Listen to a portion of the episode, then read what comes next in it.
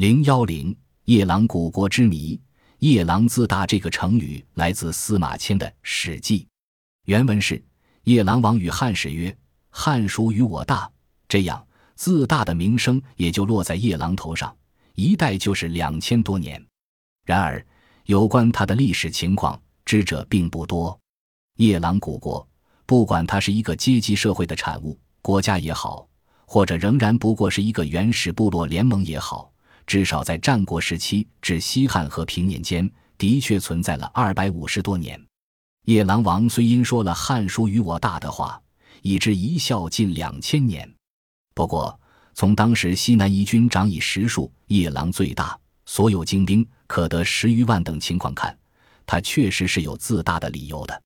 不过，夜郎古国距今毕竟两千年了，在中国正统史家的笔下。对这样一个化外难以小国的事迹，虽有记载，却往往语焉不详。加上以后以夜郎为地名者，时过境迁，远非当年旧地，这就是后来的学者众说纷纭，连夜郎古国的确切位置，也无人能道其详了。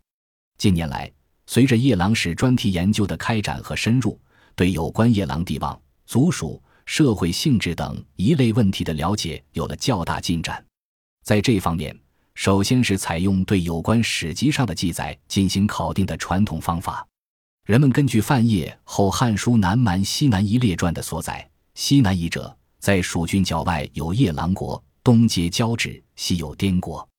北有邓都国和云南通治夜郎考的考证，先画出一个大夜郎国的范围来，其范围大致在今贵州，除去东北部、广西西北部、云南东部及四川南部边缘一带。又根据《史记》记载，夜郎者，林、柯、江，将探索范围进一步缩小，进而寻找夜郎国及其国都之所在。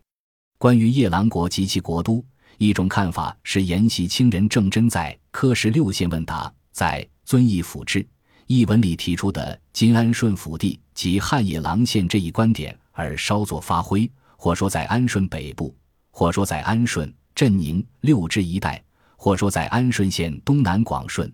另一种看法则认为，夜郎国及其中心区应在今黔西南州及六盘水地区，其东南境到针锋、望谟、侧亨一带。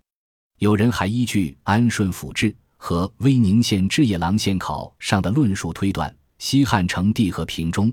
太守陈立斩夜郎王兴时所到的且同平，就是夜郎国的政治军事机构所在地。他约在金针峰、望摩一带，甚而指称与北盘将会于针锋之者相，即夜郎国都也。不过，围绕古代典籍有限记载进行考定的传统方法，已经难以有新的突破。即如上述几种观点，大都只是沿袭明清学者的说法而已，且其中多有难以自圆之处。解放以来，贵州、云南等地的考古发现。则为探索夜郎故的打开了新的局面。几十年来，在贵州清镇、平坝、安顺、赫章、兴义等十一个县内，已发现不少汉代遗址和汉墓等。如安顺县东南宁古公社汉墓就有百座以上。众多的考古发现，不仅证实了夜郎古国的存在，而且还印证了夜郎国中心在贵州西部偏南地区的文献考定。尤其令人振奋的是，《史记》《汉书》都提到过的西南夷军常以柏书独夜郎，滇兽王印中的滇王之印，早在一九八五年已从云南晋宁石寨山六号墓中发掘出来。我们可以期待，随着贵州地方考古工作的全面展开，虽然不一定能将两千年前的夜郎王之印和《华阳国志》上留名的夜郎庄王墓发掘出来，但一定会有越来越多的古夜郎遗物。以指重见天日，且为我们提供更多更有说服力的有关材料。此外，从民族学的领域切入，是解开夜郎古国之谜的又一突破口。因为在夜郎这块土地上生活过的越人、仆人及少数低羌人等，他们或是今天仍生活在贵州、云南、四川、广西一带的彝、苗、侗、布依、水、哥老族的先民。或与这些民族的先民有着极其密切的关系。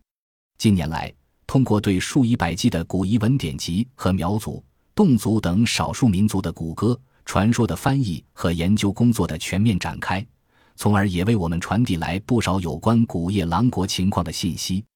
如解放后贵州毕节地区翻译的水西遗文巨著《恩布散额》及《水西制度》《洪水泛滥史》等等中，就有关于彝族六祖后裔约在战国时期迁入夜郎地区的记载。而对于与夜郎文化有关的滇文化、巴蜀文化、楚文化以及广西壮族西部文化，特别是桂西地区古代文化的综合比较的研究，亦有助于克服重犯夜郎自大。眼界狭窄的毛病，给古夜郎研究者以新的触发和启示。